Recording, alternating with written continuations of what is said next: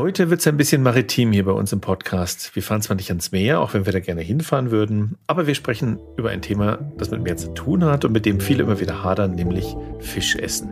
Geht es eigentlich noch? Geht es ja nicht gar nicht mehr, dass wir hier Meeresbewohner uns in den Mund stopfen? Oder geht es wenigstens irgendwie besser und nachhaltiger? Gibt es da eine Zwischenlösung? Wir haben da was für euch. Der Utopia Podcast. Einfach nachhaltig leben.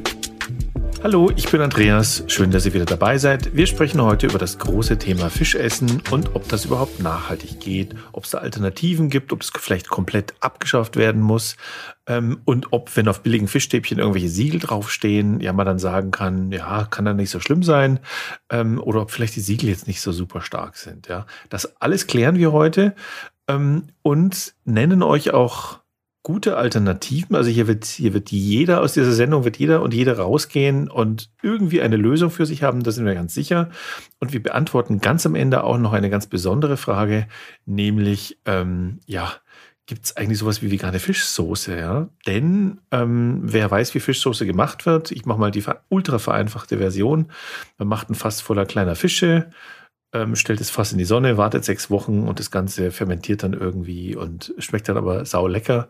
Und da ist natürlich schon die Frage, will man das eigentlich? Und wer es nicht will, ähm, gibt es eine Alternative dazu, die nicht irgendwie Magie heißt.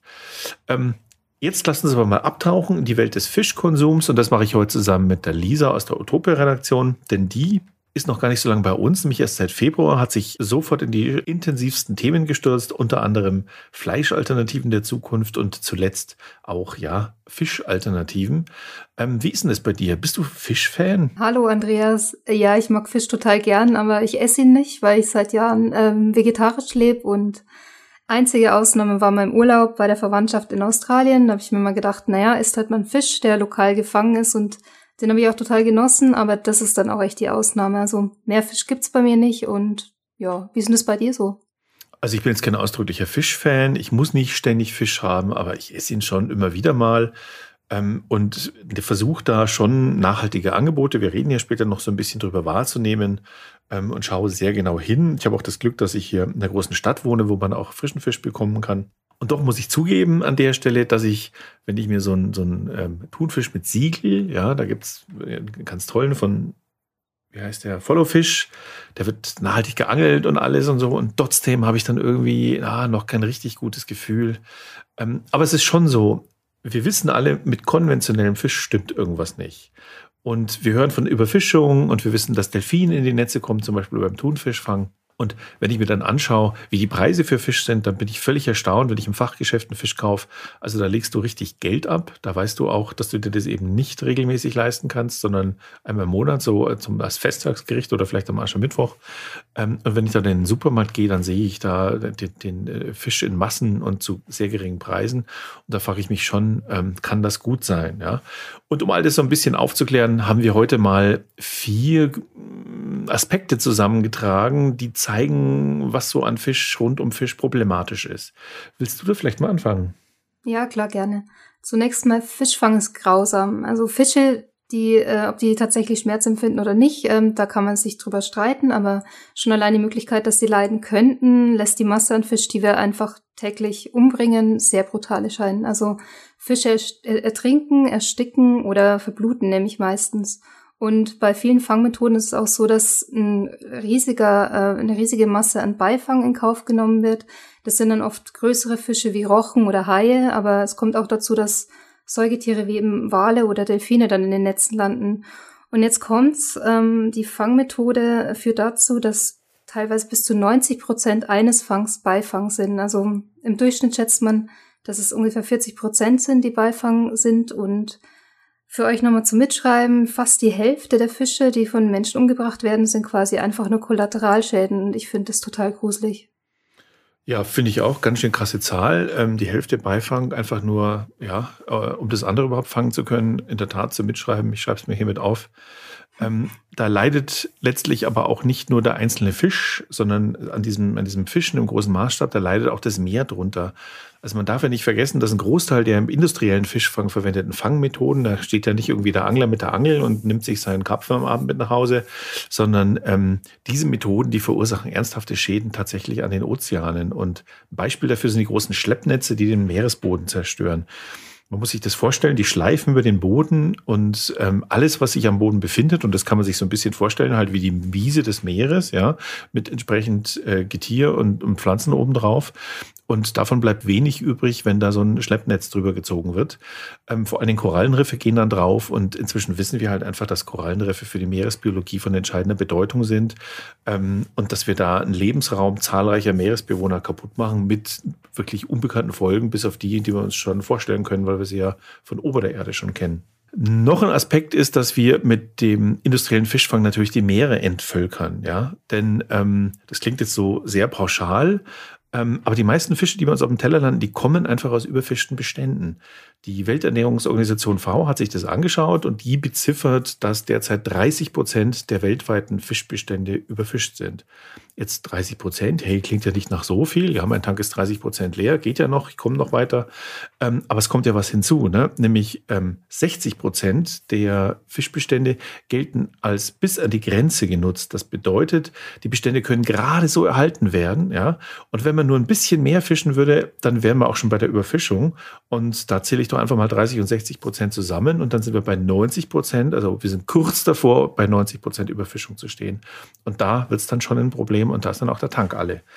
Und wo ist da jetzt das Problem? Ja, ganz einfach, selbst wenn einen die Brutalität beim Fischfang nicht stört, bleibt immer noch das Problem, Überfischung ist das Gegenteil von Nachhaltigkeit. Und wenn wir mal beim Ursprung des Nachhaltigkeitsbegriffs bleiben, also an den Wald denken, dann ist klar, holen wir mehr Holz raus, als nachwächst, dann ist halt irgendwann kein Wald mehr da. Und dann wird es auch ziemlich kalt im Kamin. Und bei Fischen ist es eben genauso. Also die Überfischung sorgt dafür, dass die Meere leerer werden und ähm, das sollten wir das sollten wir einfach nicht anstreben. Das ist einfach dumm, sowas zu machen. Ja, und Grund Nummer drei ist ähm, unter anderem, dass Aquakultur Massentierhaltung ist. Also jetzt wird man ja eigentlich denken, toll, wir fischen halt nicht mehr und züchten dann unseren Fisch selber. Ähm, das wird auch gemacht, also laut der FAO oder V hast du sie genannt, stammt etwa die Hälfte des Fischs, den wir essen, schon aus Aquakulturen und das klingt ja erstmal super. Also toll. Wird jetzt gezüchtet, nicht gefischt. Aber ähm, da haben wir die gleichen Probleme wie bei der Massentierhaltung bei anderen Tieren. Und zwar ist es so, dass die Tiere auf schnelles Wachstum gezüchtet werden und dann eben auf engstem Raum gehalten werden. Und da könnt ihr euch vorstellen, dass die Krankheitsanfälligkeit höher ist und deshalb werden sie eben auch oft mit Antibiotika behandelt und mit anderen Medikamenten. Und diese Rückstände der Medikamenten und der Antibiotika bleiben dann oft im Fisch. Und die Ausscheidung der Fische verschmutzen zudem die Gewässer und das führt dann zu einer Überdüngung. Ähm, besonders bei offenen Aquakultursystemen im Meer oder in Flüssen ist das eine Gefahr und das heißt, dass das ähm, Abwasser der in die Gewässer gelangen kann und dann eben mit Futterresten, Fäkalien, Medikamenten und Chemikalien belastet wird. Ähm, auch das Futter ist ein Problem. Also es ist sehr oft so, dass man bei dem Zuchtfisch dann einen Raubfisch hat, den man züchtet und der braucht wieder tierisches Protein und dann greift man eben wieder auf wild gefangenen Fisch zurück oder man benutzt genetisch, äh, gentechnisch verändertes ähm, Eiweiß beziehungsweise Fischmehl und füttert es eben diesen Lachsen oder Forellen zum Beispiel. Und laut WWF ist es auch so, dass man zur Produktion von einem Kilo Lachs vier Kilogramm Fischeiweiß oder Eiweiß benötigt. Und das ist eine Menge. Und bei Thunfisch ist es sogar noch mal mehr, und zwar 20 Kilogramm. Und das finde ich total verrückt. Das ist in der Tat eine verrückte Zahl. Das würde ja bedeuten, Moment, lassen wir das mal ausrechnen. Ich esse 100 Gramm Thunfisch in der Büchse und damit das funktionieren kann, muss ich den vorher mit zwei Kilo irgendeinem anderen Fisch, den keiner haben will, gefüttert haben. Genau. Das ist schon krass. Ja. Ähm, ein letzter Aspekt, den ich mal nennen will, da geht es gar nicht so sehr darum, dass der Fisch, dass irgendwas mit dem Fisch nicht stimmt, sondern ähm, dass vielleicht etwas, was man glaubt, was am Fisch gut ist, gar nicht so wahr ist, ja. Äh, nämlich, man sagt ja, Fisch ist ungeheuer gesund und deswegen müssen wir alle Fisch essen. Und ehrlich gesagt, muss gar nicht sein. Ich zum Beispiel, ich habe bis zu meinem 30., 33. Lebensjahr, glaube ich, äh, nie Fisch gegessen. Ich mochte ihn einfach nicht und habe es trotzdem geschafft, ja. Also die meisten Ernährungsexpertinnen sind sich auch einig, Fisch ist zwar gesund für den Menschen, ja, ähm, da gibt es zum Beispiel die Omega-3-Fettsäuren, ähm, die werden da immer angeführt, aber die gibt es eben auch in pflanzlichen Produkten. Die kann man auch über Leinöl oder über Rapsöl, einfach über bessere Öle als diese typischen Billigöle, die wir so benutzen, zu sich nehmen und dann funktioniert das ganz genauso. Dann gibt es sowas wie Jod, Vitamin D und natürlich Proteine, gibt es auch alles aus pflanzlichen Quellen. Ja, Jod zum Beispiel aus Algen, ganz allgemein ist es so, dass die Alge ja eh schon so als, als Wunderpflanze gehandelt wird und ähm, auch ernährungstechnisch könnte die einfach bei uns eine bessere Rolle spielen. Vitamin D, mei, da isst bald mal ein paar Steinpilze oder ein paar Champignons. Und Eiweiß kann man sehr gut aus Hülsenfrüchten bekommen, aus Hülsenfrüchtenprodukten oder sowas wie Tofu, ganz klassisch, ähm, wie man es halt als Veggie so macht.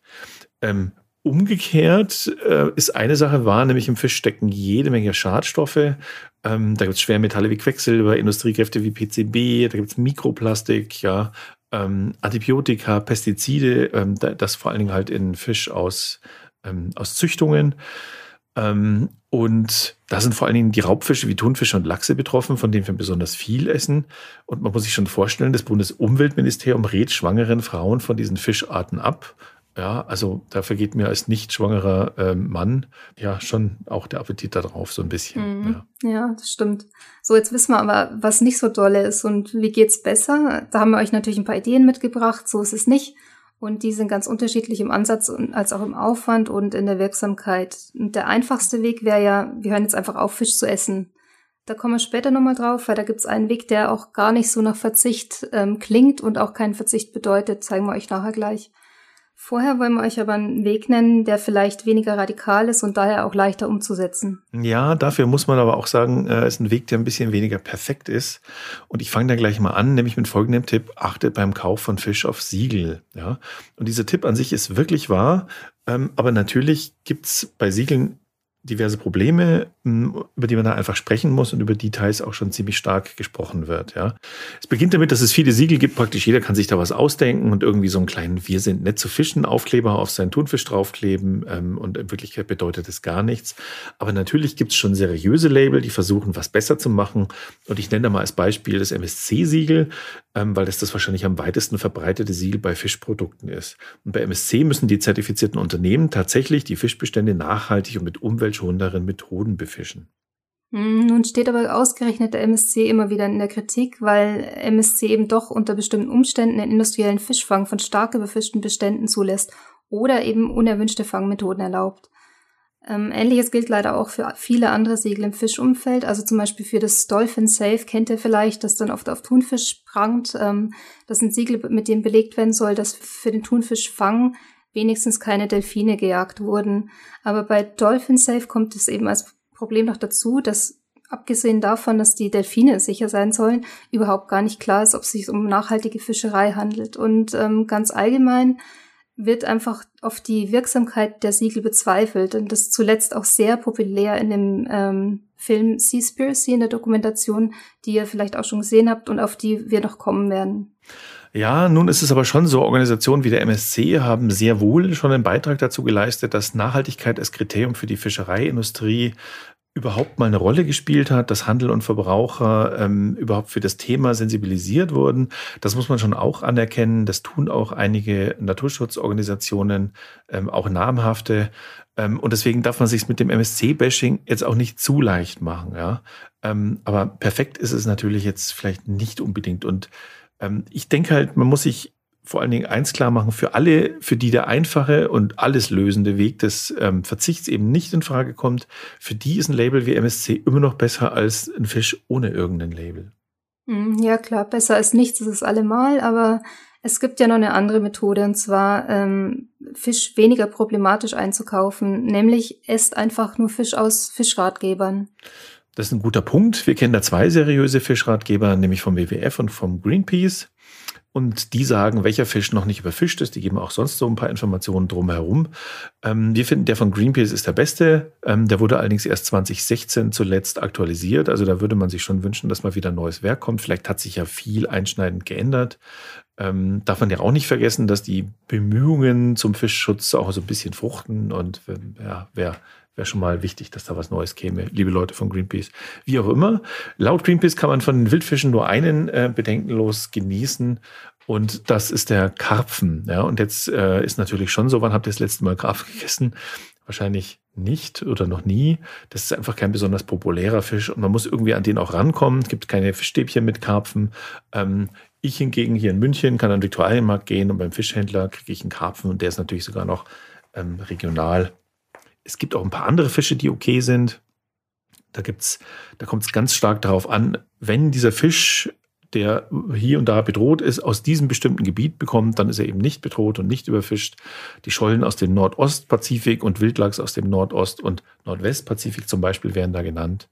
Ähm, es wird dann halt sehr kompliziert, ja. Dennoch finde ich, lohnt sich diese Fischratgeber zu lesen. Die sind wirklich die Lektüre wert, weil man da auch viel ähm, über die Problematik eben lernt. Ähm, und auch wenn es am Ende heißt, ja, das meiste darf man irgendwie nicht, lest es einfach mal. Die Links dazu findet ihr in der Podcast-Beschreibung. Mhm, guter Tipp. Ähm, bei den Wildfischen kommt es aber nicht nur darauf an, dass äh, man darauf achtet, wo sie gefangen werden, sondern auch das Wie ist entscheidend. Und zwar, ähm, welche Netze werden dafür benutzt. Das führt Greenpeace übrigens auch nochmal auf im Bericht und erklärt es. Aber jetzt nochmal ganz kurz ein paar Fische, die einfach sehr schlecht sind. Zum Beispiel der Rotbarsch, der europäische Aal, der Alaska-Seelachs eben auch, obwohl sich da die Bestände schon ein bisschen erholt haben. Grundsätzlich kann man aber sagen, Bottomline ist, es gibt fast gar keinen Fisch, den man eigentlich guten Gewissens essen kann. Karpfen ist da vielleicht mal die Ausnahme, klar. Also bei Wildfisch. Und bei Karpfen sollte man es natürlich auch nicht übertreiben.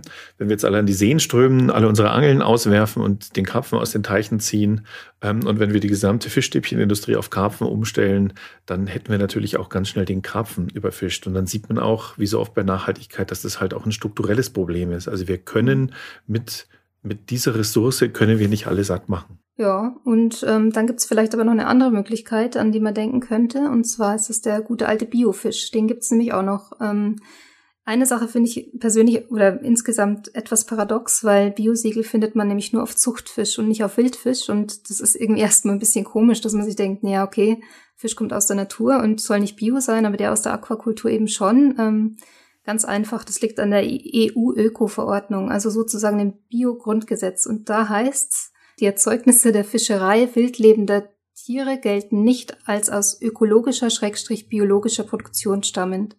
Also kann man Wildfische, weil sie eben nicht von Menschen produziert werden, auch nicht Bio nennen.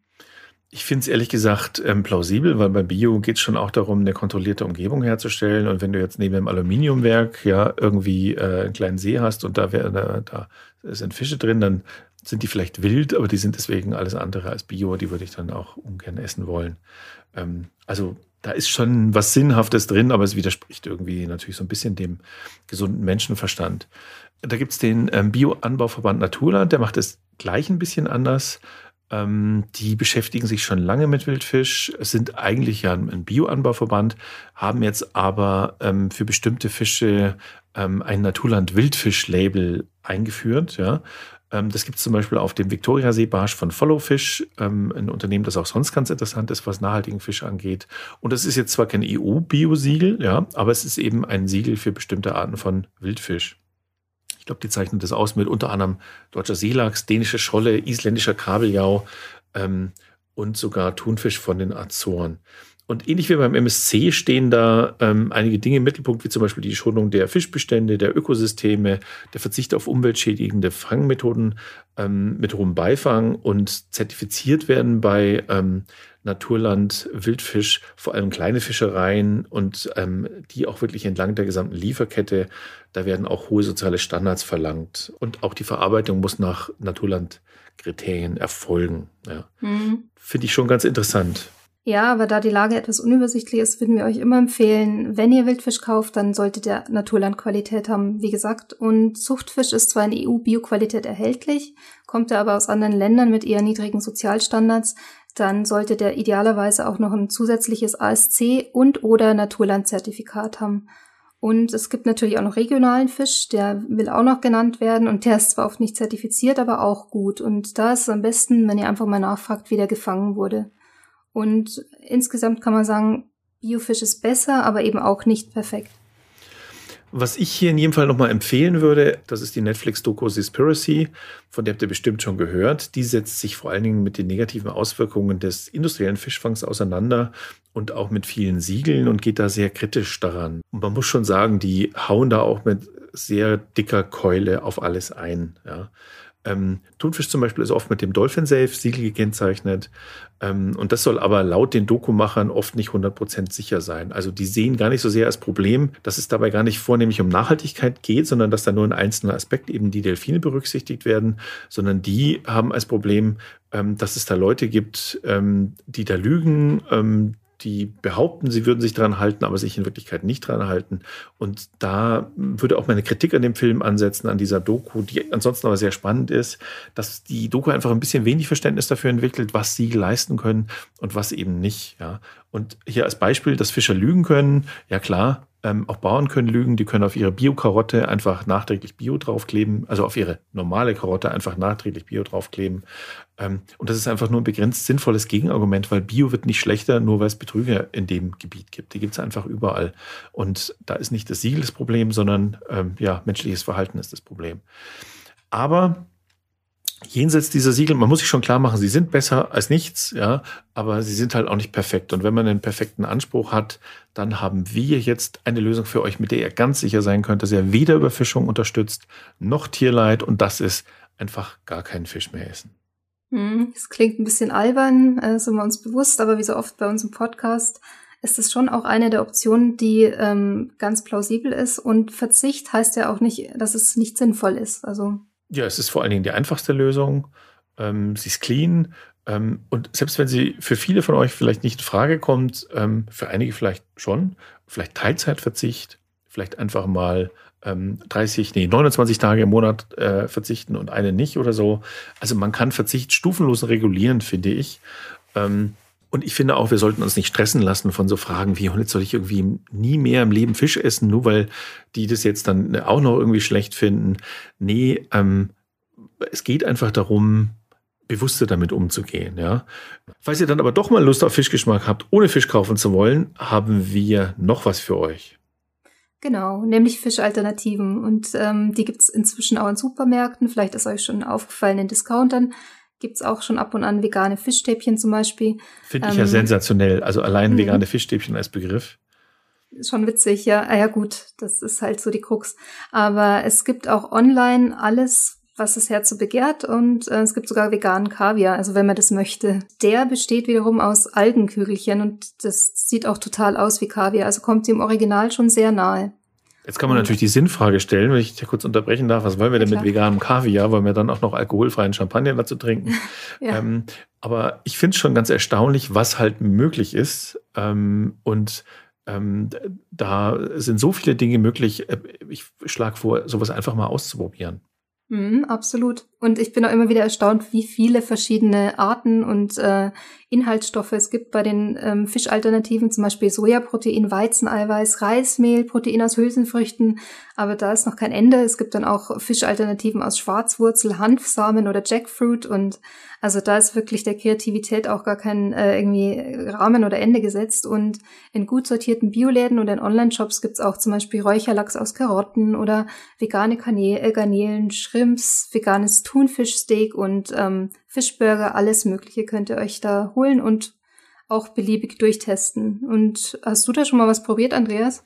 Ja, zufälligerweise, nein, natürlich absolut absichtlich, habe ich genau für diesen Podcast heute meinen ersten Fisch mit V gegessen, also Plant-Based Veggie Fish. Oh. Und zwar in Form von Fisch und Chips von einer namhaften Fastfood-Kette, die vor allen Dingen mit Fisch zu tun hat, ja, und die aber auch hier nichts bezahlt habe. Ich habe hier auch meine Fisch und Chips selber bezahlt.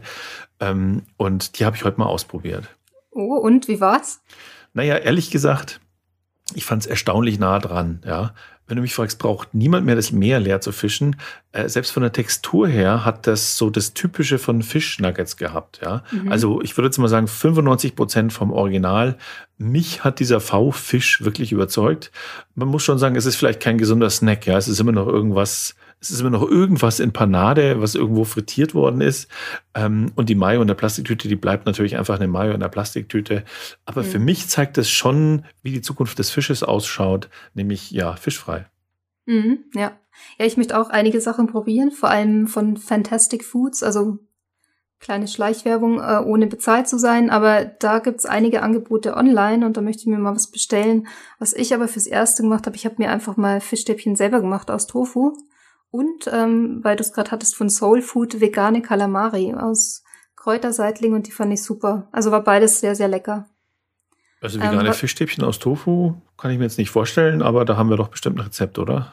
Ja, da gibt's ein Rezept auf utopia.de und ähm, kann ich sehr empfehlen. Also geht ganz leicht und mir hat's auch wirklich gut geschmeckt. Was man aber schon sagen kann, ist, äh, auf den Geschmack müsst ihr nicht verzichten. Also das ist überhaupt gar kein Problem. Und ich habe einen ganz guten Tipp, den ich auch selbst angewandt habe.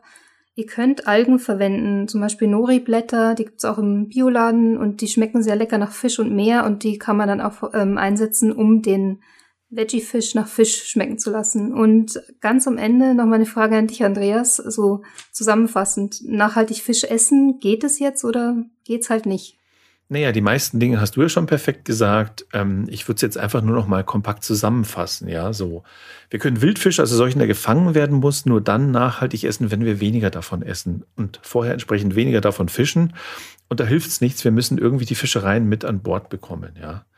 Ähm, Zuchtfisch erscheint so als nachhaltiger Ausweg, aber es ist eben meist Massentierhaltung. Und sowas finde ich dann ohne Bio mindestens ähm, schwierig. Und vielleicht müssen hier einfach noch bessere Konzepte her, dass man irgendwie, ja, vielleicht auch sowas wie Laborfischfleisch hat oder, oder irgendwie äh, es schafft, so symbiotische Fisch-Natur-Konzepte irgendwie zu entwickeln. Also da sind wir, glaube ich, erst am Anfang einer Entwicklung.